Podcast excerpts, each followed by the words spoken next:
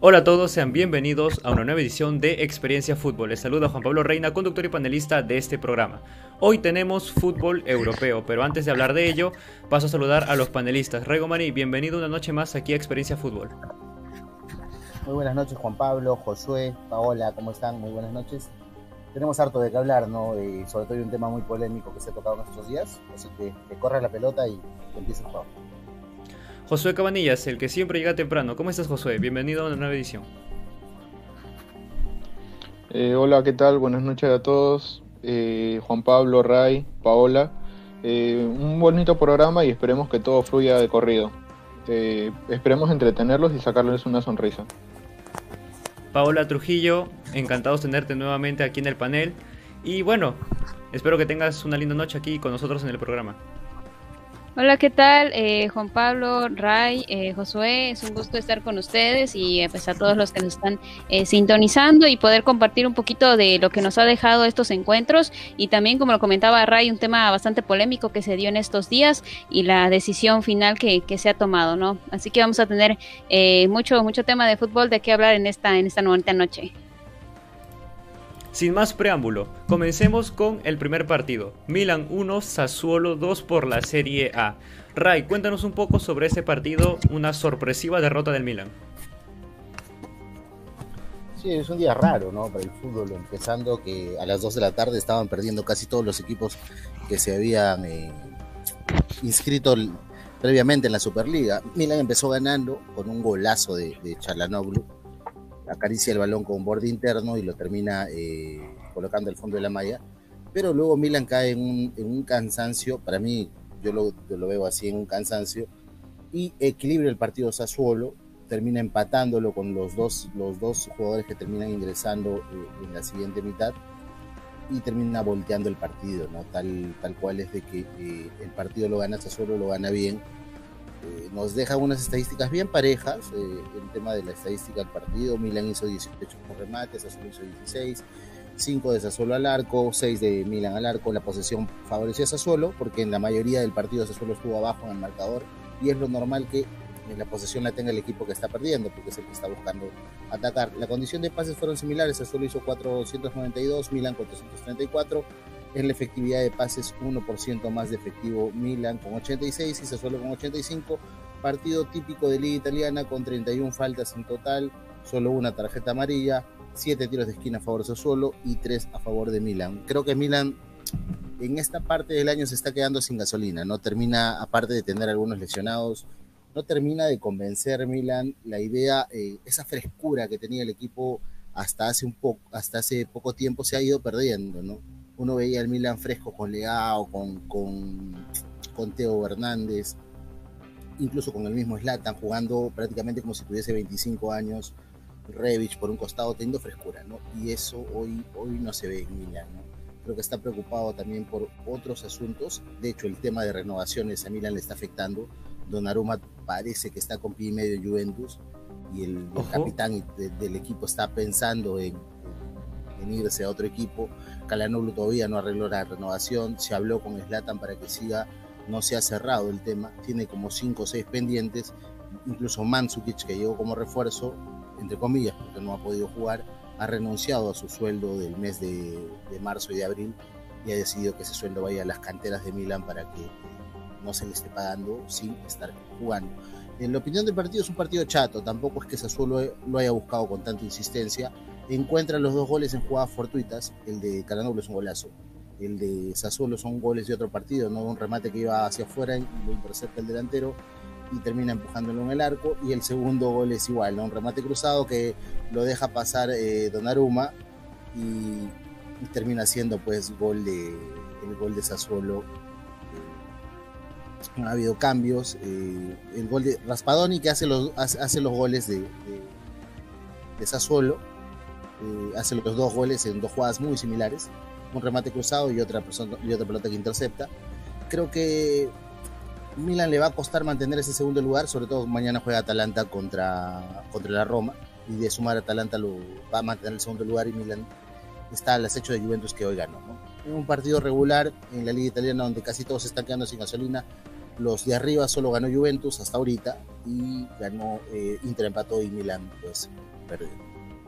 Ahora, Ray, tú bien mencionas mucho la tabla de posiciones porque cierto que la tabla está un poco ajustada más para esos tres de Champions, el segundo, tercero y cuarto, y si el Napoli se pone un poco las pilas, quizá pueda quitarle un cupo a los tres que tenemos ahí en zona de clasificación. Pero ahora, bien lo mencionas, Juventus ganó, derrota del Milan y eso coloca a la Juventus a solo un punto de distancia del segundo lugar que lo tiene el equipo rojinegro. Así que Paola, te pregunto a ti, ¿tú sientes, considerando un poco el calendario que le toca a la Juventus, sientes que Juventus podría escalar en esa tabla de posiciones?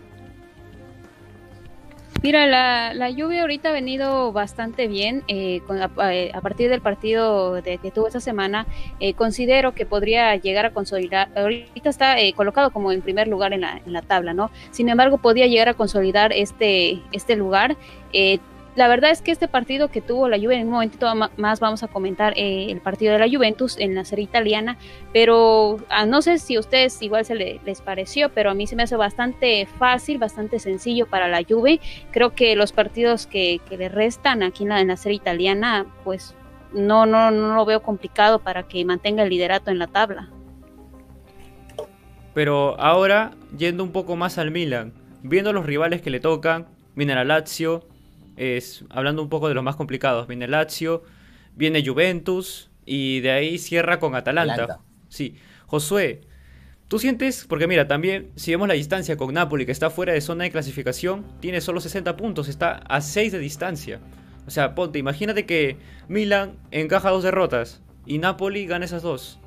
Es posible que Milan pueda perder cupos, o al menos que Napoli deje fuera a alguno de esos dos que están ahí abajo, Josué. ¿Tú sientes que Milan viendo los partidos difíciles que se le, que se le avecinan, pueda perder quizá esa posición de Champions League? Yo creo que Milan tiene mejor rendimiento que lo que está teniendo ahorita el Nápoles, porque en su actualidad pudo hacer este, pudo compenetrarse bien en el equipo, pero creo que las, las, las faltas, las las, las inasistencias, las ausencias, mejor dicho, las ausencias de sus, de sus actuales fichajes, creo que han perdido ese, ese sabor, ¿no? Ese sabor de la victoria que antes tenían, con el que empezaron, con el que se decía que Milan podía campeonar esta, esta Serie A. Entonces creo que Milan sí podría quedarse en esta Champions, no lo veo fuera. Al que sí lo veo irregular sería el Napoli, que tiene un, un partido el día de mañana contra la Lazio. Un rival durísimo también. Entonces, muchachos, ¿qué le podemos pedir al Milan? Ya para ir cerrando este bloque, ¿qué le podemos pedir al Milan? Que más allá de que gane sus partidos si es que quiere clasificarse. Porque calendario difícil tiene. Pérdida de puntos quizá tenga. Y bueno, ninguno de estos dos, más allá de Juventus y Atalanta que están jugando la Copa, la final la van a jugar más adelante.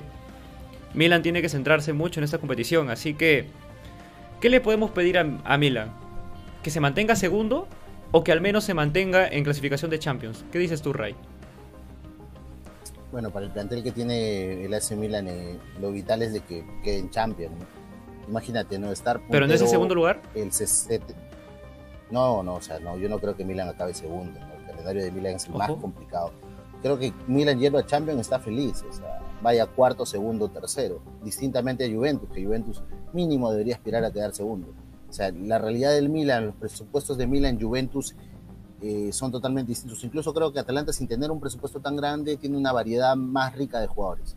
Tiene más variantes y tiene un estilo de juego que le, puede permitir quedar. Yo creo que segundo va a quedar el Atalanta, tercero el Juventus y cuarto el Ojo, ahora antes de dar un poco los pronósticos de cómo quedaría la, la Serie A y sus clasificados, vayamos al siguiente partido porque ya están llegando las preguntas. Hablemos ahora de la Juventus 3 Parma 1, victoria importante para la Juventus considerando que el mencionado Milan ha caído derrotado. Así que antes de pasar con las preguntas que salen en el chat, José, cuéntanos un poco sobre el partido de la Vecchia Signora.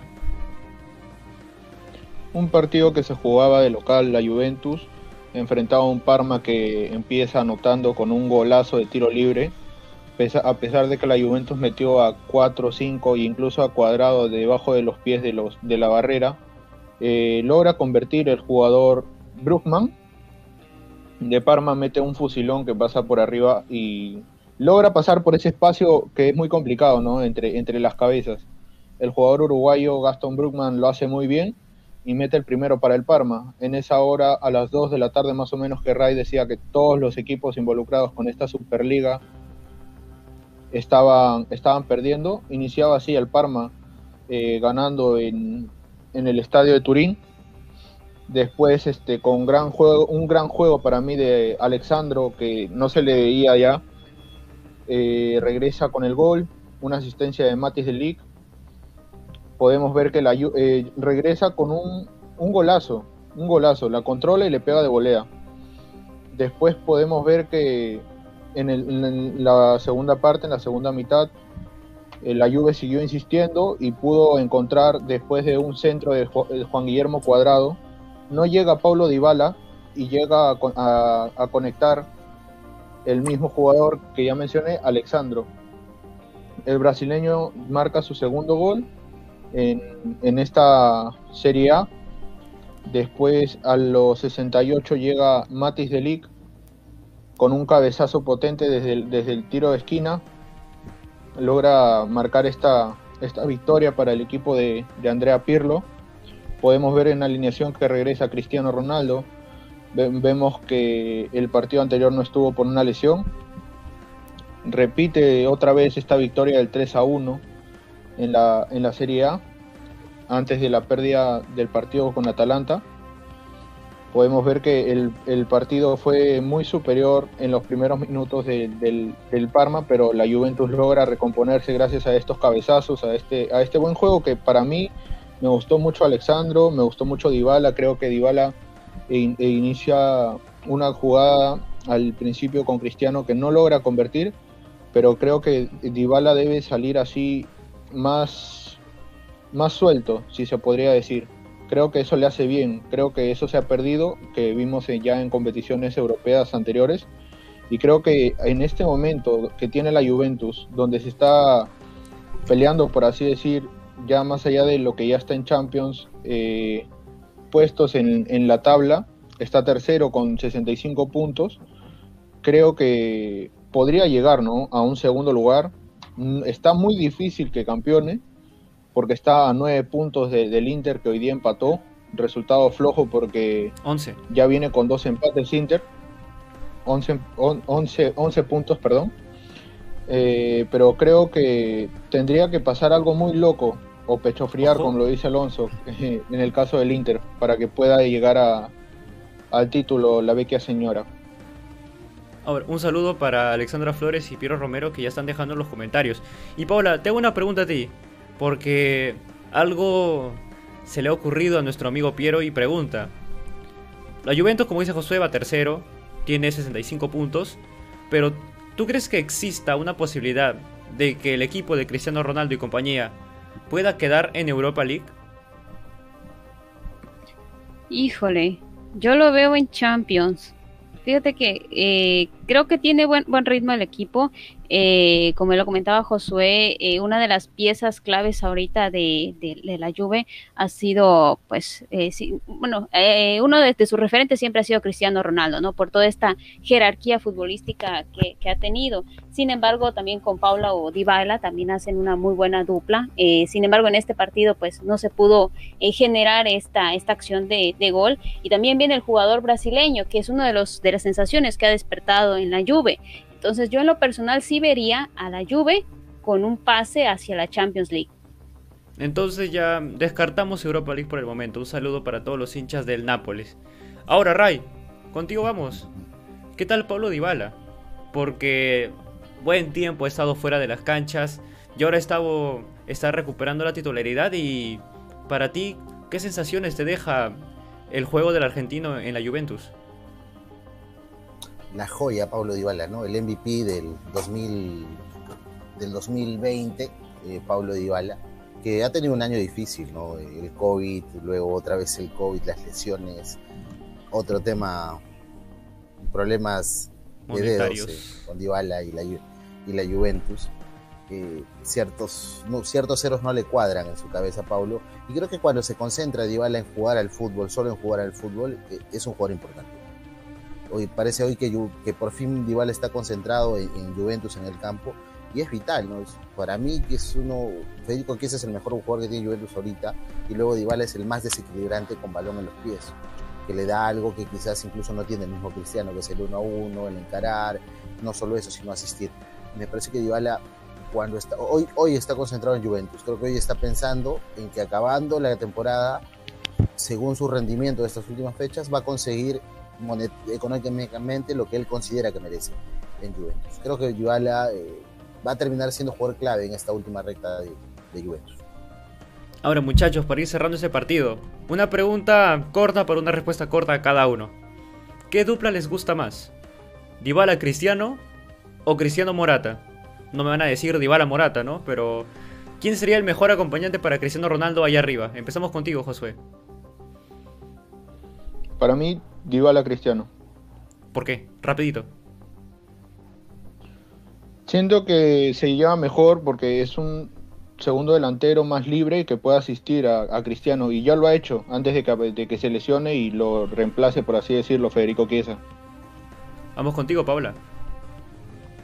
Igual me quedaría con Dybala y Cristiano en la delantera, una buena dupla. Eh, considero que tienen una buena comunicación dentro del campo, cada uno a su estilo, y llegan a complementarse muy bien en lo que han venido trabajando ahorita con la Juve. Raigo Maní. Eh, te iba a decir Chiesa y Cristiano, pero Dybala con, con Cristiano, José lo ha, lo ha detallado bien, ¿no? Uno asiste y el otro finaliza. En cambio, con Moratas los dos son finalizadores, ¿no? Poco, poco. Sí, yo incluso puedes tener a, a Dybala, a Cristiano y a Chiesa en el mismo campo. y eso te da un ataque O incluso retrasar a Dybala y poner delante a Morata y a Cristiano y a Chiesa por un lado, porque ahora Pirlo está jugando mucho con ese 4-4-2. Ahora, si quieres, ponemos a Cuadrado más y hacemos un, un, ¿no? Y, felices, felices todos. Podría, sería muy arriesgado, pero podría ser un buen sistema un 1-4, 1-2, 1-2 amplio, por ejemplo, eh, de contención, quizá un Bentancur o un Arthur, pero quizá un Bentancur entraría más ahí, abierto cuadrado con, con Chiesa, Dybala de enganche y arriba Morata y Cristiano. Yo diría mucha artillería, que, que es poco probable que pase, pero bueno, en, en algún momento quizás si la Juventus urge de marcar, podría ser, no sería descabellado. Juan. Dime. Quisiera hacer una, pregunta así rápida, como lo has hecho. Ojo. Sabiendo que en la jornada 35 la Juve se enfrenta al Milan y en la 37 Juve se enfrenta al Inter, los dos que están compitiendo ahí, los tres punteros. Eh, ¿Lo ven a la Juve pasando del segundo a más o no? Algo así, sí o no, la respuesta sería. ¿Campeonando? ¿Campeonando dices tú? Entre segundo o primero, ya no tercer puesto. Mm. Mira, yo te firmo ahorita que para mí el segundo va a ser el Atalanta. Ojo. ¿Y el Juventus dónde queda? ¿Tercero o cuarto? Mira, si el Juventus, el Juventus tercero, Milan cuarto. O sea, yo no creo que, al Inter alguien le saque el campeonato, ¿no? Se lo puede sacar la FIFA nada más. ¿Qué dices tú, Paola? ¿Cómo ves la tabla de posiciones? Eh, fíjate, por lo que he venido viendo de la Juve, sí lo consideraría en un segundo. En un segundo puesto en la general. Josué Cabanillas, ¿quieres responder tu propia pregunta? No, creo que yo sí lo veo en... yo considero que sí, sí que quedaría en, el segundo. Muy difícil en el primero, pero yo creo que sí llega al segundo. Mira, yo coincido con Ray porque vemos el calendario de Atalanta y el único rival, entre comillas, que le puede dar pelea a Atalanta sería el Milan en la última fecha. Y yo también veo un Atalanta segundo y un Milan quedando cuarto, dando a Juventus un tercer lugar. Pero bueno, eso ya quizá en el pase... material para un reaccionando. Puede ser un material para un reaccionando a ver quién se equivoca en los pronósticos. Pero también es válido cambiar de opinión porque estamos en la jornada 32. Faltan 6 fechas todavía y todo puede pasar. Muchachos, con ello cerramos la Serie A y ahora nos vamos a tierras españolas. Vamos a hablar del Cádiz 0, Real Madrid 3. Victoria importante para el Real Madrid que momentáneamente con más partidos lo pone líder de la máxima división española. Josué, cuéntanos un poco sobre ese partido. Sí, Juan Pablo, el Real Madrid venía de un empate, tenía que ganar este partido si quiere soñar con, la Copa, la Liga, por así decirlo. Entonces, creo que fue un partido muy friccionado. Hubieron como más de 3, 4 amarillas en el partido. Eh, las alineaciones fueron un 4-3-3 por parte del Cádiz, un 4-4-3 por... No, disculpen, un 3-4-3 por parte del Real Madrid. En el ataque estaba Benzema, Vinicius y Rodrigo. Empezó muy bien el Real Madrid insistiendo hasta que por el minuto 29 llega una, una jugada individual de, de, Vinicius en la que llegan a, pisarlo y cobran penal para, para, el Real Madrid. En esta ocasión sería Karim Benzema quien llega a conectar de penal en el minuto 30. Empezando nomás este, el primer tiempo ya iban como tres amarillas. Eh, un partido muy friccionado, por eso lo decía. Creo que hace un gran partido Odriozola. Karim Benzema desborda por la izquierda ya en el minuto 33. Tira un centro al medio y un centro pasado, disculpen. Y eh, llega muy bien Álvaro Odriozola. Convierte un gol en el que nosotros decíamos que Álvaro Odriozola de repente no tenía esa continuidad que necesita o no lo ponían en, los partidos de Champions que tenían que suplirlo con jugadores que no eran de esa posición en el lateral derecho. No sé si se acuerdan. Claro. Eh, después, ya para culminar el partido, llegaría una ocasión de Casemiro, donde les entra un, momento muy. un centro muy preciso, disculpen, para Karim Benzema, que solo tenía que poner la cabeza. Y el partido se definió así en el primer tiempo. En el segundo tiempo ya no, ya no hubieron ocasiones, hubieron más amarillas, hubieron tres para Nacho, Marcelo, que tuvo minutos, y a Capo del, de la escuadra del Cádiz. Ahora, tú bien mencionaste que el Real Madrid salió con una posición poco habitual, ¿no? Un 3-4-3. Sabemos que ha perdido a Carvajal, a Lucas Vázquez y ahora por el lado izquierdo ha, perdido, ha perdido a Mendy. Y eso le da mucha continuidad o oportunidades a Marcelo para que juegue un poco más adelantado. Y eso de poner tres centrales, también ya que recuperaron a Barán, quizá ayuda un poco al Madrid porque sabemos que Marcelo y Odriozola no están en su mejor momento.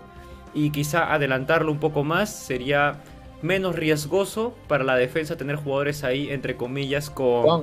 no mucha continuidad. Juan, Habla. quería decir que, o sea, en, en esta ocasión no veíamos a Tony Cross ni a Lucas Modric por temas de unas lesiones. Tony Cross eh, no se ha especificado la lesión. En el caso de Lucas Modric sería eh, la espalda, el tema de, de, su ausencia en este partido. Cosa que es rara, ¿no? En ese tridente que, del medio, que ya es tan conocido y muy poderoso. Y también jugó Rodrigo también, que hace mucho tiempo que no lo veíamos arrancar. Ahora, Paola, voy a preguntarte. Antes, la, el tema de la baja también de Valverde por el tema de COVID. Sí, y Valverde también, que el Real Madrid está con demasiadas bajas. Y a poco tiempo de Champions veremos qué jugadores pueden estar disponibles. Ahora, Paula, preguntarte, ¿qué sensaciones te deja el Real Madrid? Porque está líder, sí, con un partido más que el Atleti, igual partidos que el Sevilla y dos más que el Barcelona. Una victoria importante por el empate anterior a cero contra el Getafe. ¿Tú sientes que el Real Madrid puede soñar con esta liga? Fíjate que viendo este, este partido contra Cádiz, eh, fue un partido que sentí para el Real Madrid bastante fácil, bastante sencillo, doblete con Benzema. Eh, yo sí lo veo liderando, la, obviamente, la, la, Liga Española. Y ante esto yo quería hacerles esta pregunta. Estamos a, pues, a pocos puntos de la diferencia con Barcelona. ¿Ustedes creen que Barcelona, ahora sí como hacía la pregunta a Josué en la liga italiana, creen que pueda llegar a colocarse primer lugar y dejar al Real Madrid en un segundo o en, un tercer, en una tercera posición? Permítanme responder, muchachos. Como ya lo sabrán, Barcel eh, Real Madrid en sí no depende de sí mismo para campeonar. Barcelona, si gana todo, es campeón. Porque va a jugar contra el Atlético. Y ya, bueno, el Real Madrid quisiera que el Barcelona empate o pierda puntos por ahí. Yo sí veo al Barcelona ganando esta liga. Lo dije programa anterior, en programas anteriores y me la juego. Yo digo que el Barcelona está jugando muy bien, mejor que esos cuatro que están peleando. Y siento que puede campeonar esta liga. ¿Quién quiere responder esa pregunta? Ray, te doy el pase. Bueno, eh, habría que decir que también si el Eibar gana todo lo que tiene que ganar, no baja. Ojo. en el escenario. Datazo. En el, en el escenario perfecto, ¿no? Ahora hay que ver cuántos equipos han sostenido eh, más de cinco victorias en la Liga Española en este campeonato. En este, en Real Madrid. Real Madrid. Llegó a, a 10 partidos, um, o sea, incluyendo Champions. No, no, llegó a ya 8 partidos invictos. No, pero no invicto, o sea, ganando, porque Josué, porque Juan Pablo ha dicho de que Barcelona va a ganar todo lo que. Barcelona para campeonar sin necesidad de depender de alguien, tiene que ganar absolutamente todo lo que juega. Y, y campeón. Lo mismo pasa con Atlético. Atlético si gana todo lo que, lo que juega, campeona. Incluso eh, eh, Atlético puede empatar un partido e incluso campeonar. Entonces, el tema pasa, eh, la pregunta de Pablo es exacta, ¿no? ¿Le va a alcanzar a los demás? ¿Madrid va a campeonar? ¿Va, va, va a campeonar Barcelona? Yo todavía le sigo dando el beneficio al Atlético. Y creo que en ese partido el Cholo se va a inmolar y le va a robar por lo menos un empate al Barça y va a terminar el campeonato. Lo que pasa con el Real es de que hoy día, por ejemplo, jugó un chico que yo no tenía en, en el mapa. Eh, el, el, nene se llama... Antonio Blanco. Perdón, Antonio Blanco. No lo tenía en el mapa, no lo tenía mapeado. Y, y, como dijo Paola, o sea, con tantas bajas, el Madrid lo ha hecho ver fácil el partido. Bueno, jugar contra fácil. el último de la tabla, ojo. Ojo que el Cádiz le ganó al, al, al Madrid en la... En la Cádiz es mata gigantes. Sí. Claro, entonces, pero no le he podido ganar ahora que tenía demasiadas bajas. Odriozola no juega, jugó la última vez, eh, cambio de esquema, eh, con un Marcelo que no está, y, y, y, ha tenido opción de jugar solo con nueve suplentes, eso quiere decir que no tenía más gente en el banco, y lo ha hecho ver fácil. O sea, las cosas que aparentemente antes al Madrid le costaban, hoy le están costando menos. Puede ser que sea un enchufado y que yo me equivoque, que critico a Zidane de que le falta muñeca para manejar un Real Madrid Ojo. y termine tocando todo y, y, gane y termine campeando el Madrid. Ojo, cualquier cosa puede pasar. Yo no le doy la liga al Barcelona de cerrado ahorita. Digo que está entre los tres. Pero si me tengo que inclinar por alguien, me inclino por la Atlético. Mira, te firmo desde ahora que el Madrid no campeona. Te lo firmo. Sí, estás jugando con dos, con dos opciones. Sí. Yo no te puedo firmar, como te digo, el Barcelona es el equipo que mejor juega. Lo, lo hemos dicho ya varias veces pero a veces no solo hay un partido, el último partido de Barcelona gana un gol en el último minuto.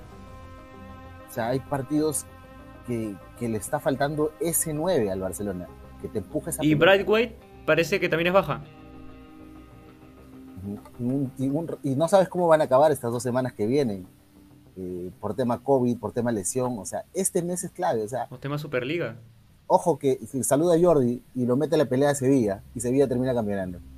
Ojo. Y tú y yo no sabemos nada de fútbol. No, no, no, no, eso ya es, es que también eh, right. Sevilla está tercero, pero tiene 32 partidos al Barcelona, le faltan jugarse 6 puntos. Josué, adelante. No, sí, quería mencionar ese, eso que dijo Ray. No, sí. Eh, lo, el tema de partidos invictos. Eh, el Real Madrid ya ha figurado en esta temporada desde la desde recuperó una jornada, después hizo jornada 12 hasta la jornada 15, cinco partidos ganados en liga seguidos y el Barcelona lo máximo que ha hecho son cuatro. Ya antes de, de ese resurgimiento de Coman, por así decirlo, en sus inicios hizo cuatro, de ahí después ya ha empatado y ha tenido derrotas. Pero lo máximo que ha sido ha sido cuatro, cuatro seguidas y el Real Madrid ya ha hecho cinco en esta presente temporada. ¿Y cuántos partidos nos quedan, eh, Juan Pablo? Estamos en la, bueno, este, en teoría estaríamos en la jornada 31, 32, porque hay varios equipos que tienen menos partidos jugados o más, pero son 38 jornadas. Al Real Madrid le faltarían jugar 6, al Atlético le faltarían 7, Sevilla 6 y Barcelona 8 partidos. Pues, y tú dices que va a ganar sus 8 partidos y va a ser 24 puntos es el Real Madrid lo tiene Champions. Lo Barcelona... máximo que logra es 4. Eh, sería sacar cuentas. Paola, ¿tú piensas que el Barça va a ganar todos sus partidos de acá, de acá lo que le queda? ¿Va a sumar los 24 puntos? Ojo. Aquí voy a sacar mi, mi corazón madridista. Ojo. Ah, me, voy, bueno. me voy a inclinar obviamente por el conjunto merengue. A ver, miren muchachos, vamos a ver el calendario. Barcelona visita Villarreal, recibe a Granada, visita Valencia, recibe a Atlético de Madrid, visita a Levante, recibe a Celta y cierra de visita contra el Eibar. Son partidos más allá como en el Atleti que Ray lo menciona bien, con un empate lo saca de competencia si el Atlético sigue ganando todo. Pero es un calendario para lo que es el Barcelona accesible. vemos el calendario del Madrid y el Madrid juega contra el Betis, tiene Champions con el Chelsea, Osasuna, Sevilla, Atlético de Bilbao, Granada y Villarreal. Son calendarios similares, pero no te sorprendas si el Atlético de Bilbao le, puede sacar ahí unos cuantos puntitos de empate. ¿eh? Cuidado. Lo que juega en contra en el Madrid son las faltas, las ausencias que tiene de, jugadores. En este caso, porque creo que con la plantilla completa, ah, hoy día, como, como dice Ray, ¿no? o sea, teníamos gente en el banco, en, en, el, en la alineación inicial que no teníamos en cuenta, que no, no conocíamos, que no estaban en el mapa, como decía Ray. Pero creo que con, con la alineación que tiene ya habitual, con la gente que, que está lesionada, que está con temas de COVID, creo que sí podría llegar a ganar la liga. Y ahí quería, retomar lo que, lo que dijo Ray también de que aún con tantas bajas, con tantas ausencias, ya sea por tema de lesiones o por temas de, de COVID, este partido Real Madrid lo ha hecho ver bastante fácil. Entonces, considero que tiene la, la plantilla para sacar adelante los partidos que le restan. Ojo. Yo antes, antes de que corten, yo les hago una pregunta que no, que no tiene exactamente que ver con la tabla.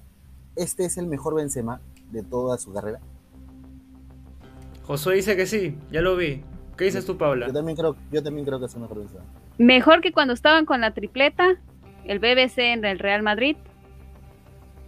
Mm, ¿Qué opinas Yo creo que sí, o sea, con Benzema solo. O sea, sin Cristiano. Claro, está brillando por sí solo. Por sí solo. Considero que... ahorita está, está en, su, en su mejor momento con el Real Madrid. Pregunta difícil, ¿ah? Yo diría, no sé si el mejor, pero está en el top 3 de sus mejores momentos de Benzema. Ya, juégatela, dime si no, nada más. Sí, es que es difícil también, es que es difícil porque, como bien lo conversábamos antes, antes Benzema, como dice Paula, con Cristiano y con Bale, Benzema es el obrero que trabajaba sin mucha prensa y el crédito se lo llevaban los que anotaban porque Benzema jalaba marca, asistía y no se le da mucho el reconocimiento. Ahora que no están ellos, Ahora Benzema fue el que cumplió ese rol de, figura, de anotador, y ahora se le está viendo mucho más. Pero... Hoy, hoy, dime, Ray. Hoy, hoy Benzema asiste, pero hoy Benzema también anota. O sea, le ha sumado las dos cosas. Hoy Benzema se tira el equipo. O sea, tú ves un Madrid sin Benzema y es un Madrid que prácticamente no tiene cómo hacer daño. Pero con Benzema se vuelve un equipo peligroso y hoy Benzema para mí está en su mejor nivel. No lo había visto así al gato en todas partes. Sí, Ray, tienes, tienes mucha razón, pero aún no me queda claro, ¿ah? Pero yo diría que yo también me la juego y diría que sí también. Me, has hecho, me has hecho abrir mi mente. Así que podría ser el mejor momento de Benzema. Tienes razón. Bueno, muchachos, sin más preámbulos, dime Josué. Antes de cerrar, está, está muy, muy interesante la pregunta de Ray. Tanto así que me puse a, buscar este, números, basándome en datos. Entonces, las últimas tres temporadas de, de, Benzema en el Real Madrid ha hecho 21 goles y ya ha llegado a 21 goles. Entonces, es la mejor temporada de estas tres. Eh, no, lo ha hecho antes tampoco, en todas las temporadas que ha tenido. 28 partidos jugados, 21 goles siete asistencias. La mejor temporada de, Benzema en el Real Madrid. Y eso que faltan fechas. O sea, si, si mete más goles sería su mejor temporada. Buen, buen dato, José, buen dato. Sí, bueno, es que también el, ahora el equipo juega... Se puede decir que el equipo juega para él. Porque el equipo sin Benzema mm, difícilmente se le, van, se le dan los resultados, como decía Ray. Así que es, me sumo a su, a su respuesta. Yo también diría que es el mejor momento de Benzema. Me has hecho ver las cosas diferentes, Ray. Ahora sí, cerramos tierras españolas y hablemos ahora sobre el Tottenham 2, Southampton 1, partido por la Premier League. Ese partido da mucho de qué hablar porque Tottenham estrenaba nuevo entrenador, ya que José Mourinho fue sustituido, despedido del cargo, y entró un canterano, un tal Ryan Mason, que hizo una alineación un poco habitual para lo que jugaba el Tottenham. Tottenham salió con Lloris, Aurier, Aldelweireld, Dyer, Reguilón, defensa habitual, portero habitual. En Don Belé, Hoisbier. En Don Belé usualmente rotaba porque en esa zona eh, usaba o a Sissoko o a veces a Wings. Arriba Bale, que también Bale no tenía mucha continuidad y lo pusieron de titular. Lo Chelsea, Son y arriba Lucas Moura. Y muchachos, ya sabemos que Kane no estuvo convocado. Pero ahora hablar de este desempeño. La salida de Mourinho, antes de hablar de un poco del partido. Muchachos, ¿ustedes creen que esta salida de el portugués, bien hecha o mal hecha? Yo digo que sí. El Tottenham, digo que la, campaña de Mourinho no se puede comparar siquiera a lo que ha logrado con Pochettino. Veníamos de la Europa League una remontada vergonzosa para los Spurs. El Dinamo le metió tres goles cuando venían ganando con dos de ventaja en la ida. Y bueno, hablar de ese Tottenham. El Tottenham que sueña con una mejoría. Dudo que ese entrenador se quede. Pero por la impresión que ha dado hoy, yo diría que da un, da un poco de qué hablar. Porque ha tenido 62 de posesión. Algo que con Mourinho no tenía tanto. No tenía tanto. ¿Qué opinas tú, Ray? Bueno, se dice, hay un viejo adagio en el fútbol que se dice, entrenador que debuta no pierde, ¿no? Y Mason ha debutado ganando. A pesar de la baja de Kane, ¿no? Siempre hemos dicho que el Tottenham depende mucho de Kane. Yo te hago una, yo antes de, seguir les hago una pregunta. ¿A ustedes les, les ha gusta Mourinho como técnico? ¿A alguno de ustedes les gusta Mourinho? ¿A José sí? ¿Qué dices tú, Paula, exentrenador del Real Madrid? Que llevó a Porto a una Champions League. Evaluando con lo que he visto de, de, Mourinho, te diría que tengo a, otros directores técnicos como favoritos, más que su, su, estrategia de juego que él tiene. ¿Qué caracteriza al juego de Mourinho? ¿Se puede decir el juego directo? ¿El juego a fricción? ¿Qué dices tú, Ray? Bueno, todos saben que Mourinho tenía un equipazo en el Madrid y terminó ganando una Champions eh, a full contra Wolves, ¿no? O sea, Mourinho no le gusta la pelota, le gusta ganar. No es un técnico que te, que te llenen los ojos jugando al fútbol. Bueno, y también que el Tottenham no tiene jugadores que puedan mantener esa posición. No los tiene. Mm, no sé si no los tenga, pero por ejemplo dejó ir a Eriksen, ¿no? Eh, está. O sea, y, y, por ejemplo, eh, eh, Del, Dele Ali es un buen jugador para estar en un esquema, ¿no? Yo le cuestiono mucho a, a, a Mou que cada vez que va a un equipo si hay una estrella descollante en un equipo, eh, termina pagándose. Le pasó a Pogba en el Manchester, tuvo a Lukaku, tuvo a Alexis Sánchez en Manchester y no los llevó bien. Le ha pasado ahora en, Tottenham.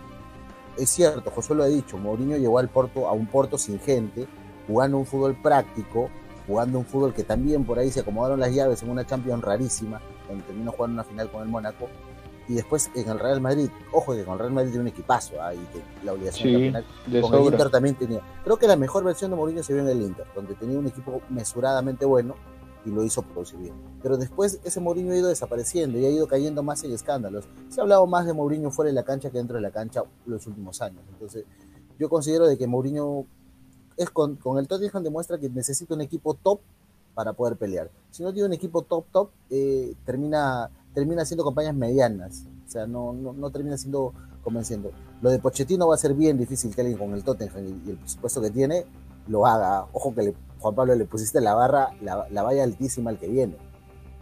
Claro, porque vimos que con Pochettino, final de Champions, peleando la Liga, y con Mourinho, peleando Europa League. Es este un poco triste también, como tú lo mencionas. De Leali, que era un jugador habitual en el esquema de Pochettino, pero a Mourinho bien sabemos que no es de jugar con un segunda punta, que es donde juega mucho Dele Alli, porque se acompañaba bastante con, con Harry Kane. Le gusta más un medio más creativo, ofensivo, como lo Chelsea. Dejó ir a Eriksen, yo digo que fue el peor error que pudieron tener los. que pudo tener el Tottenham. Y traer a Gareth Bale también, un, un jugador que es una moneda al aire. Porque a veces te rinde, a veces no. Y bueno, preguntarle ahora a ti, Josué. ¿Qué le podemos pedir a este nuevo Tottenham? Bueno, yo, pediría que regrese a la, versión, ¿no? Donde estuvo mejor. Porque creo que esta versión que no convence a, muchos, que extraña a varios, eh, no, no, no, no agrada al, amante del fútbol. No, o sea, vimos este una pecho friada, como, se, como lo diría Alonso, disculpen que lo repita, en Europa League, que dejó mal a Mourinho, que venía con una ventaja en el marcador. Eh, vimos partidos que no creímos que podía dar más y terminó decepcionando. Entonces, la, como, como ya lo dijo Ray, la valla que puso, que has puesto con, con Pochettino es muy, muy difícil de, pasar. Creo que tendría que venir alguien, cambiar el, estilo de juego, darles la confianza que, es importante también en un equipo y que se suelten más, ¿no? Creo que están, son muy rígidos a la hora de que ya están perdiendo un, partido. Son muy rígidos, se, se, fijan mucho en ese, en ese marcador y no... El único que se la cree creo que es eh, Harry Kane. Creo que en ese momento él es el que, el que saca la, las habilidades de donde no las hay, o sea, ve, ve puntos a favor y trata de sacar el, resultado adelante, ¿no? Sí, lo que pasa es que con estos malos resultados que ha tenido el Tottenham, muchos han hablado que son Harry Kane, son demasiado para este club, ellos deberían de estar en un lugar los que mejor. mantienen. ¿Cómo? Son los que mantienen al club, eh, podrías decirse, en un en una victoria, en un empate, son los que pueden dar la cara después de sacar al, mediocampista que era Eriksen, que aportaba demasiado en el ataque, en el, en el juego colectivo. Sí, tienes razón. Y también que mucho en el esquema de Pochettino, su ataque era ese. Son y Harry Kane, los dos arriba. Y era un equipo que se, se desplegaba tanto a defender que cuando tenían que salir jugando, no tenía el jugador con qué hacerlo y si intentaban, lo hacían ineficazmente. Pero ahora muchachos, ya, para ir cerrando un poco el esquema de juego. Si vamos a la tabla de posiciones, Tottenham está sexto con 33 partidos jugados y 53 puntos. Tiene un partido menos que el Chelsea y que el West Ham, que se van a enfrentar este fin de semana, partido clave para intentar asegurarse un cupo de, un cupo de Champions, tanto el Chelsea y el West Ham. Del caso, imagínense, que estos dos empaten o que uno despegue sienten que el Tottenham tiene chance de clasificar al menos a una Europa League? ¿Qué dices tú, Ray? Yo lo complicado. Mira, el, Tottenham tiene 53 puntos, pero el Liverpool tiene 53 puntos y tiene un partido menos. Y el West Ham tiene un partido menos y tiene un, dos puntos más. Eh, mañana deben este, y el Chelsea está cuarto, o sea, que llega a a, perdón, a Champions es imposible. Tottenham no va a llegar a eh, creo que incluso te diría que, la tabla va a quedar cuarto o el Chelsea. No, no, no, todavía no. Incluso te diría que Liverpool se va a meter ahí. ¿En Champions? mejorías en Liverpool que ¿Te acuerdas que yo me la jugué y te dije de que el Leicester salía de, esa, de, ese, grupo? Ojo.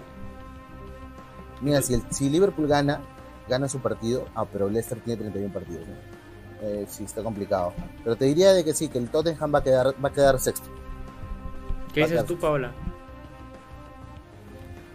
Yo igual que comparto la, opinión de Ray, eh, lo veo complicado el panorama para el Tottenham a pesar de todas las pues altas y bajas que ha tenido sobre todo por pues eh, el tema de Mourinho, eh, algunas otras cuestiones que ha tenido el equipo, veo complicado que, logre llegarse a posicionar dentro de los primeros de los primeros lugares de la, de la general.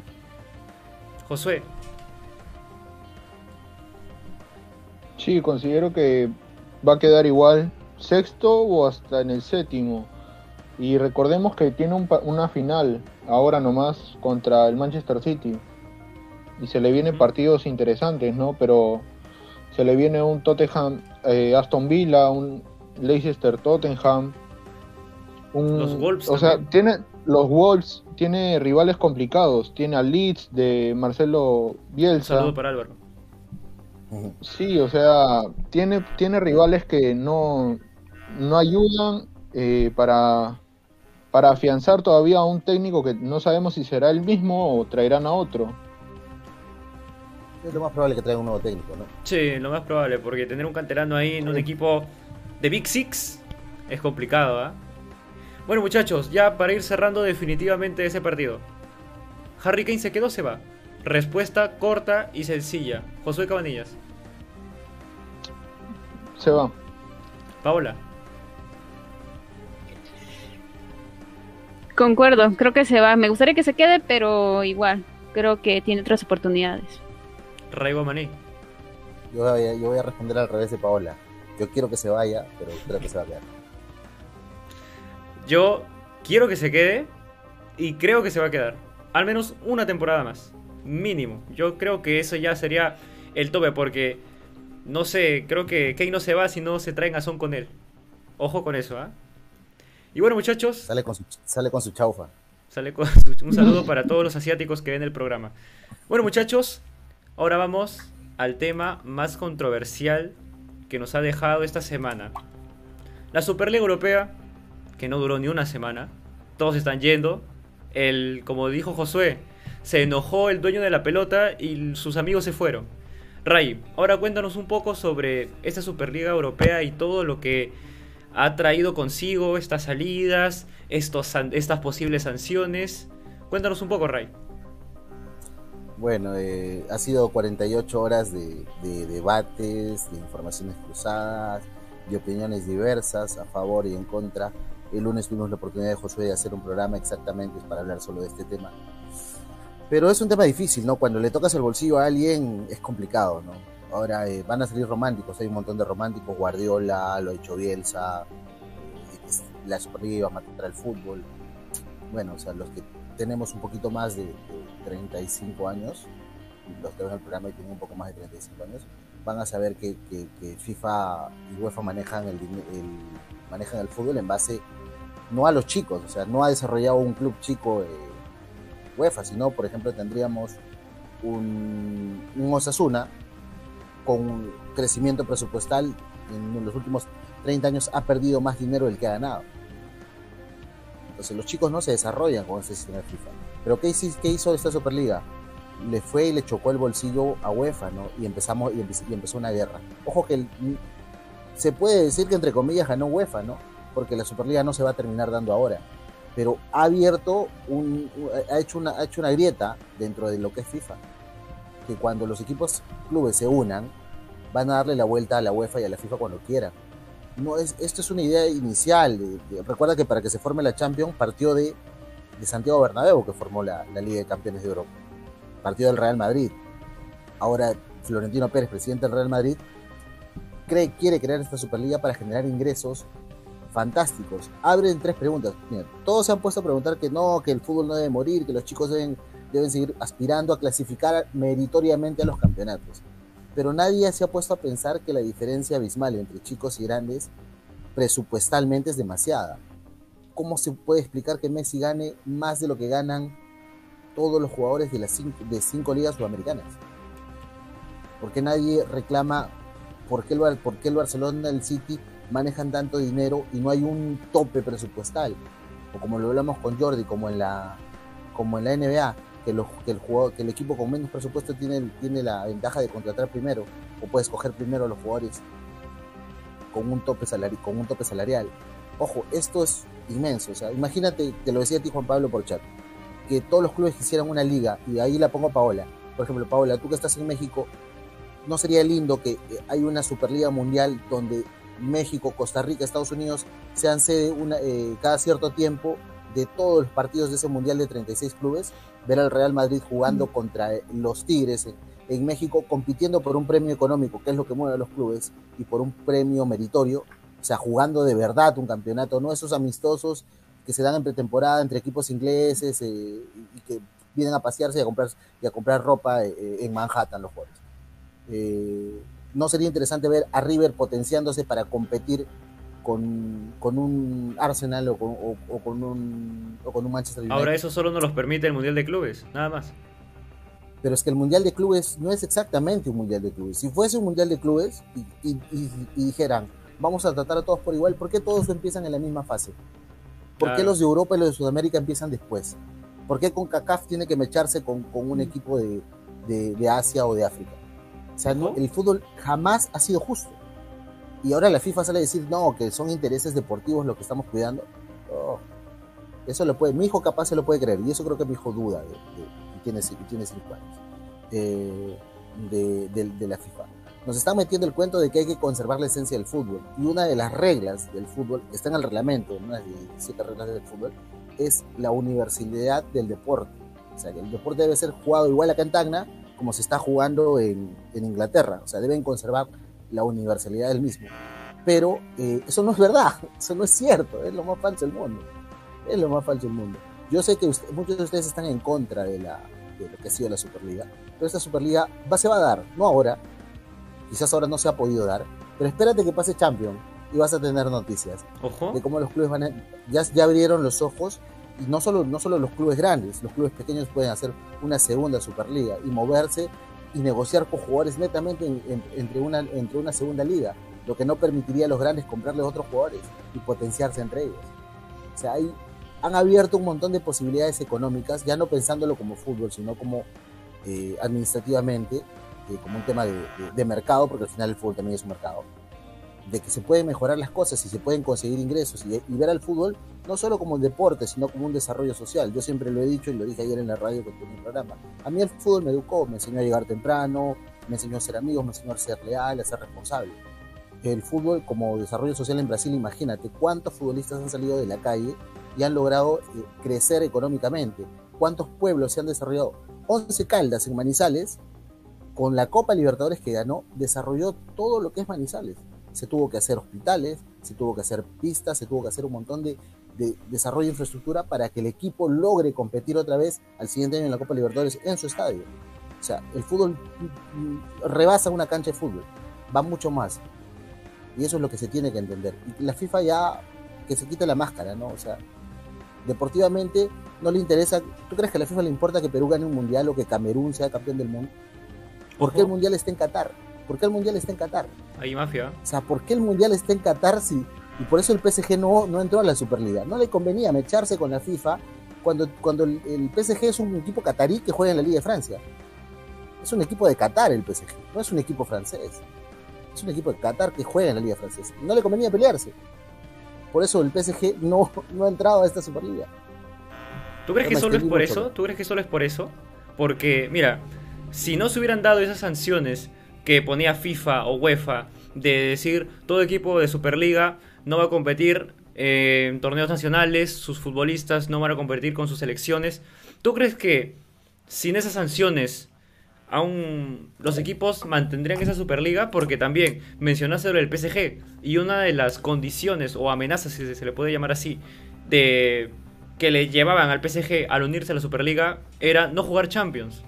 Y el PSG vivo en Champions cuidado, porque capaz también pudo haber sido por eso que haya evitado su, su participación en la Superliga. ¿Qué dices tú, Josué? Un saludo para Abraham Fonseca, que nos está mandando saludos. Josué, ¿quieres comentar algo? No, yo creo que, o sea, como lo dice Ray. Esta liga no, no se da ahora, pero que pase el tema de la Champions y van a haber noticias. Fiorentino Pérez se ha pronunciado y ha dicho que, si bien este no que no lo den por muerto, o sea que, esta liga no se da ahora, pero que vean el futuro, ¿no? Porque en el futuro tal vez podría llegar. Recordemos que los únicos que, han quedado en esta liga serían el Real Madrid y el Barcelona. Los demás ya han descartado. Bueno, ahora en teoría los únicos que se mantienen en esa Superliga es el Madrid y el Barça. Y bueno muchachos, como dice Ray, Será cosa de esperar a ver qué sucede con esa Superliga, si es que equipos vuelven. Yo creo que los clubes más han actuado por evitar esas sanciones que ponía la FIFA y UEFA. Pero también este ha salido la noticia de que ahora la UEFA se va a poner más blandita y va a dar mucho más dinero en los premios. Así que se puede decir que bueno, Ray dice que ha ganado FIFA pero también, entre comillas, claro, como dice Ray, porque ahora los clubes van a generar mucho más ingresos. ¿Qué opinas tú, Paola? ¿Quién crees que es el lado que ha salido más beneficiado en ese tema de la Superliga? ¿FIFA y UEFA al tratar de cancelar la Superliga o los clubes al obtener más dinero en premios? Mira, en esta ocasión, fíjate que lo que pasa con la, con la UEFA, con la FIFA, eh, que ha puesto estas restricciones a manera de que no se le fueran los equipos, que no se le fueran las estrellas. Eh, recordemos que el fútbol se mueve a través del, pues, del capital económico, eh, de los ingresos que generan pues todas estas estrellas del fútbol y todos estos ingresos que también se mueven dentro de los clubes. Una de las restricciones que ellos ponen es de que poner ciertas condicionantes que hicieran que los equipos rechazaran la idea de, de pues otro torneo, ¿no? Que le hiciera la competencia a lo que es la Champions el día de, hoy, que la Champions también es uno de los torneos que se ha consolidado y que genera ingresos a nivel mundial. Eh, sin embargo, también consideramos por otra parte, sí, se dan estos premios hacia los equipos, pero es como una manera de tapar esa parte de que no, te, no quiero que te vayas ahorita, y te doy este tipo de, premios, de incentivos, a manera que te quedes ahorita a jugar conmigo dentro de este certamen. Sin embargo, terminando una vez eh, la, la, UEFA, la Champions League en esta temporada, considero que sí van a haber importantes cambios y ahí ojo con lo que, lo que pueda haber y las nuevas decisiones que puedan tomar los clubes. Entonces, muchachos, podríamos, en teoría, hipotéticamente, decir que los clubes podrían sobrevivir y sustentarse económicamente sin la UEFA? ¿Qué dices tú, Josué?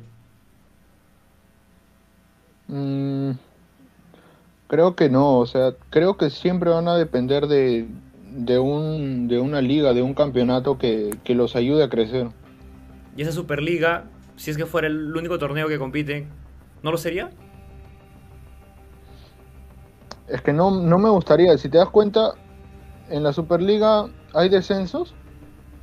No, solo serían esos cinco invitados. En teoría, si es que ahora, pero es que claro, en el caso hipotético de que sea una Superliga, este, a esos cinco, ¿quién más jalas? ¿Quién va a querer ir? Ahora capaz FIFA UEFA dice, no, no vas a, no te voy a dejar que te lleves a clubes que juegan en mis competiciones. ¿Quién sabe? Capaz puede decir eso. Pero del caso que se dé la Superliga y se cumplan todas esas sanciones, ¿quién pierde más? ¿UEFA o los clubes? ¿Qué dices tú, Ray? Mira, ahora hay que, tú hablabas hace rato de que por presiones, eh, justo eh, Florentino es, el tipo es un capo, ¿ah? puede hacer lo que quiera, muchos los han acusado de que ha comprado algunas Champions, que ha hablado con arbitrajes polémicos. Un saludo para Alonso. Pero el tipo es un, pero el tipo es un capo, o sea, el tipo ya, ya tenía una, una cautelar que le prohibía al gobierno español sancionar a alguno de sus clubes. A la, a la, Federación, a la Real Federación Española, sancionar al Atlético, al Barça o, la, o al, y por la por lo que tienen el, el, pacto de la Comunidad Europea, los únicos que podían ser sancionados y que se han salido de la Superliga por, por amenaza de gobierno eran, la, eran, eran, eran los ingleses, porque ellos no están dentro de la Comunidad Europea de Naciones. Ahora, sí puede vivir los clubes sin UEFA, imagínate. Ok, no queremos, nos vamos todos. Y yo creo que es más fácil, o sea, yo le, yo le decía, le decía a Josué que cuando si, si Florentino se junta con los gringos, porque los gringos tienen otra visión de, del deporte y sus deportes lo manejan de otra forma, lo que son contrataciones, sistemas de torneos y todo eso. Olvídate, esta Superliga se va a terminar dando. Y todavía te, veo, te digo que es más factible que se dé en América Latina a que se dé en Europa. ¿Por Ojo. qué? Porque, por ejemplo, los clubes, Paula no me va a dejar mentir, de, de, de, México y de Estados Unidos quieren competir en CONCACAF porque lo ven un campeonato más atractivo, económicamente mucho más rentable, pueden manejar mejor, mejores premios y el tema de publicidad va a ser un boom. Ojo que haciendo una liga de Estados Unidos, México y Sudamérica, sí le puede hacer la guerra en publicidad a la Champions, en ingresos económicos. Puede mejorar un montón el mercado, el mercado latino, haciendo que los latinos no tengan que ir a Europa para asegurarse la vida deportivamente, sino jueguen en la misma liga, en las mismas ligas en, América. No te digo, o sea, se reunían y se caía la, la, Superliga en Europa, pero acá en Sudamérica ya se juntaron los clubes, ya se llamaron por teléfono, ya hablaron la idea de hacer una Superliga. Incluso en, en, Tic Sport eh, hicieron la, se hicieron, hicieron la, el, el juego de hacer de armar una Superliga. ¿Quiénes estarían? ¿Cómo estarían conformados? Por eso te digo, esto de acá es una cachetada de la FIFA. La FIFA ahorita puede haber salido ganador, entre comillas, te digo, haciendo eso. ¿Y qué, ¿Qué tiene que hacer? Soltar plata para que los clubes estén tranquilos. Pero el dinero se te acaba. Como te dije yo, nadie se ha puesto a pensar por qué un futbolista gana tanto. Y ese es el problema ahorita del fútbol. Los clubes quieren una Superliga porque la plata no les alcanza para pagar un, un fichaje de Coutinho de 150 millones de dólares, hermanos. Es, es una exageración. Y también es, es raro que muchas de las, de las protestas en contra de esa Superliga han sido más de hinchas, de aficionados, y han sido pocos los jugadores que han mostrado su su falta de empatía o no aceptación a esta Superliga. Pocos han sido los futbolistas, ¿ah? ¿eh? Y sorprende porque las sanciones también iban a ellos. y más futbolistas, exfutbolistas han manifestado a favor de una Superliga, no a favor de una Superliga, sino de cambiar la idea de UEFA. O sea, cambiar la forma como UEFA, UEFA y FIFA manejan el fútbol. Sí, tienes razón. Ahora, miren, los comentarios nos están llegando también el tema de el nuevo formato que va a tener la Champions en el 2024. Esto quizá también mueve un poco las cosas, pero Josué, ¿qué nos puedes hablar un poco sobre este nuevo formato que tendría la Champions en el 2024? No lo tengo bien claro, pero por lo que sé, ya no serían 32 equipos, serían 36 eh, se clasificaría por los ocho primeros. Serían más, serían más partidos. Ray, si me puedes apoyar con la idea porque estoy regular. Es que, es que ese sistema no favorece en nada a los clubes que son, más, que son más pequeños. De hecho, hace que los jugadores compitan más partidos en el año, dándole más partidos en el año. Sería algo similar, creo, a la Superliga no tan similar, pero, o sea, se supone que el tema de, la idea de FIFA ha sido esta, sabes que, hay que no hay que manchar el deporte, todo tiene que ser meritocrático. Sí, pero a ti te hago competir 16 partidos y a ti te hago competir 4. O sea, no hay lógica. El tema pasa porque, ¿por qué los clubes están a favor de que haya más competencia? Porque cada partido televisado de local son ingresos. claro. Pero entonces están en contra de esta de ese nuevo formato de Champions League? ¿Qué dicen ustedes, Paola? Es el 2024, ¿no? sí, 2024. ¿Qué dices tú, Paola? ¿Estás a favor o en contra de ese nuevo formato? Lo considero interesante, eh, considero que sería una, una buena, considero que es una buena propuesta y sería bastante enriquecedor ver otro tipo de, de, juego a lo que ya nos tiene acostumbrados lo que es la, la Champions. Mira, aquí tenemos el formato, 36 equipos, como lo mencionaba José, Fase de liga única con 10 partidos para cada equipo. Los 8 primero avanzan a la siguiente ronda. El resto de participantes, que serían 16, jugarán llaves de clasificación octavos. Y la clasificación a la Liga de Campeones será por mérito en las ligas nacionales. O sea que eso ya como, como lo hemos tenido acostumbradamente. Y bueno, entonces, traer más equipos a Champions, más cupos. Más cupos, quizá meter a clubes que quizá no den talla pero también quién sabe, ¿no? Quién sabe si metes un, uno en la Premier, uno en la Liga, uno en la Bundes, o metes uno en Holanda, perdón, en Países Bajos, uno en Portugal. Eso no lo ha mencionado todavía. Así que tener más... Dicen que es algo más internacional. Sí, sería, yo diría que deberían haber más cupos para esos países que tienen para clasificar con la justa pero no, no un equipo, por ejemplo, no me vas a poner a, este, a Moldavia, ¿no? Quizá un Países Bajos ahí para que haya un poco más de competitividad. Si es que quieren mostrar eso. Porque dicen que lo que buscan es mantener el, lo divertido del fútbol. Pero parece que lo único que buscan, como dice Ray, es obtener más ingresos a través de transmisiones televisivas, patrocinios, etcétera. Todo, todo esto, todo esto se origina, creen, porque el fútbol ha cambiado y porque los futbolistas, como antes que eh, se hablaba con Ray, eh, o sea, ahora todo el, dinero mueve al futbolista, ¿no? El futbolista también ya no sé si es tanto por la pasión o por la monetización. Entonces, ¿creen que este factor, eh, si cambiara, cambiaría algo en el fútbol? O sea, si volviéramos a lo de antes, que, se, que pesaba más el fútbol. Mira, yo te puedo responder con un ejemplo como Messi, ¿no? Messi, todos hablan de que Messi se, se va a ir del Barcelona porque Barcelona no le va a pagar lo que quiere Messi que le pague. Cuando Barcelona le ha hecho la vida a Messi. Barcelona siempre ha dicho, y Messi siempre ha dicho que se echa el Barça. Podrías negociar tu contrato. Ponte, Juan Pablo es hincha el Tottenham, ¿no? El Tottenham te hizo debutar, te cambió la vida, te sacó de un barrio, te llevó a, a tener cinco o seis mansiones tú no puedes... Te dio tus tratamientos médicos también, a Messi. Y tú no puedes renunciar a ganar 10 millones menos que no necesitas. O sea, el futbolista está pensando eso. Cristiano está viendo, se podría quedar en Juventus si es que Juventus le baja el 50% del sueldo. No. O volvería al Manchester que lo hizo llevar la fama, pagándole la mitad de lo que gana en Juventus. No lo haría. futbolista se mueve ahora por, por dinero. O sea, Messi es el claro ejemplo de que el futbolista no está no tiene la camiseta grabada en el pecho. Así que a veces, una vez lo hablaba con Eder Villamarín y me dijo, a mí me fastidia, Eder me decía, que el futbolista bese la insignia de su equipo. Porque ves a una insignia, después ves a otra, ves a otra, ves a otra, y al final el pata es hincha de todos los equipos donde jugó, pero siempre se fue por plata. Un saludo para Edgar, que seguro va al partido Aquí en los comentarios. Más partidos es igual a más dinero para la UEFA. Comentario acertado.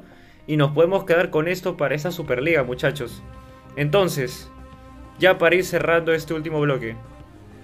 ¿Qué les gustaría a ustedes que pase? ¿Superliga y Champions? ¿Champions y no Superliga? ¿O Superliga y no Champions? Invéntense lo que ustedes deseen, lo que creen ustedes que sería mejor tanto para los clubes, para la FIFA, UEFA y para los espectadores. Empezamos contigo, Paula. Me gustaría ver eh, la competencia entre Champions y Superliga, eh, donde haya mayor eh, competencia entre estos equipos que a lo mejor no figuran para llegar a una posición dentro del reglamento que tiene Champions y toda su estructura, creo que podría ser un buen parteaguas o yo lo consideraría como un buen parteaguas la Superliga, que pudieran tener eh, mayores equipos que en algún momento quizás han aspirado a llegar a una Champions, pero por ciertas condiciones pues no lo permiten y ahora que creo que sería un buen formato para que estos equipos puedan empezar a figurar y por qué no medirse contra un equipo hasta ahorita como el Real Madrid o como el Barcelona. Entonces quieres juntar en esa Superliga a equipos no destacados. Ajá, creo que sería una, buena opción para, para, para este nuevo formato. Pero entonces, ¿solo primera división o también usarías segunda, tercera, no sé? Me gustaría que fueran eh, los equipos de, de primera, pero los que a veces no, eh, no llegan ni siquiera a entrar a la euro. Podría ser un buen formato. También se quedan por poco. Claro, y también el tema de los calendarios, ¿no? Porque más partidos, menos tiempo de descanso, las lesiones, la seguidilla. Los jugadores no son máquinas, tienen que descansar porque si no, no vamos a ver nada. Ahora vamos contigo, Ray. ¿Cuál sería tu, tu futuro ideal? Pero, tengo que alucinar con eso. Yo. Eh, mira, por ejemplo, yo pensé, yo desearía una liga mundial. Ojo. Una liga mundial. Una superliga mundial. Una liga mundial de fútbol, no sé si superliga o una liga, eh, ¿cómo te explico?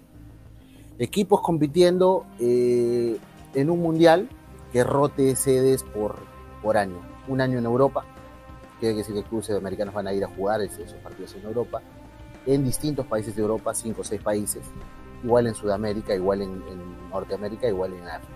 Una liga mundial de clubes que le permita a los, a los clubes hacer en verdad un mundial y tener la posibilidad de crecer económicamente a través de un campeonato. Cada equipo en su liga. Ojo que en la liga inglesa juegan equipos de Gales. ¿ah? O sea, no sería descabellado pensar que equipos puedan venir, que el PSG se vaya a jugar la liga, la, liga española. Ojo. No sé. Pasa, pasa ahora en el fútbol, pero no, no, se, no se, está tan Nadie, creo que lo, ha mencionado. sabiendo, que PSG ha estado en lo más alto en su liga francesa, dar un golpe así, o lo pusiste como ejemplo? No, lo, puse como ejemplo, porque igual el Ajax, el Ajax se pasea en, su, liga. El Slavia Praga, el Dinamo Zagreb se pasean en su liga. Pero, ¿por qué?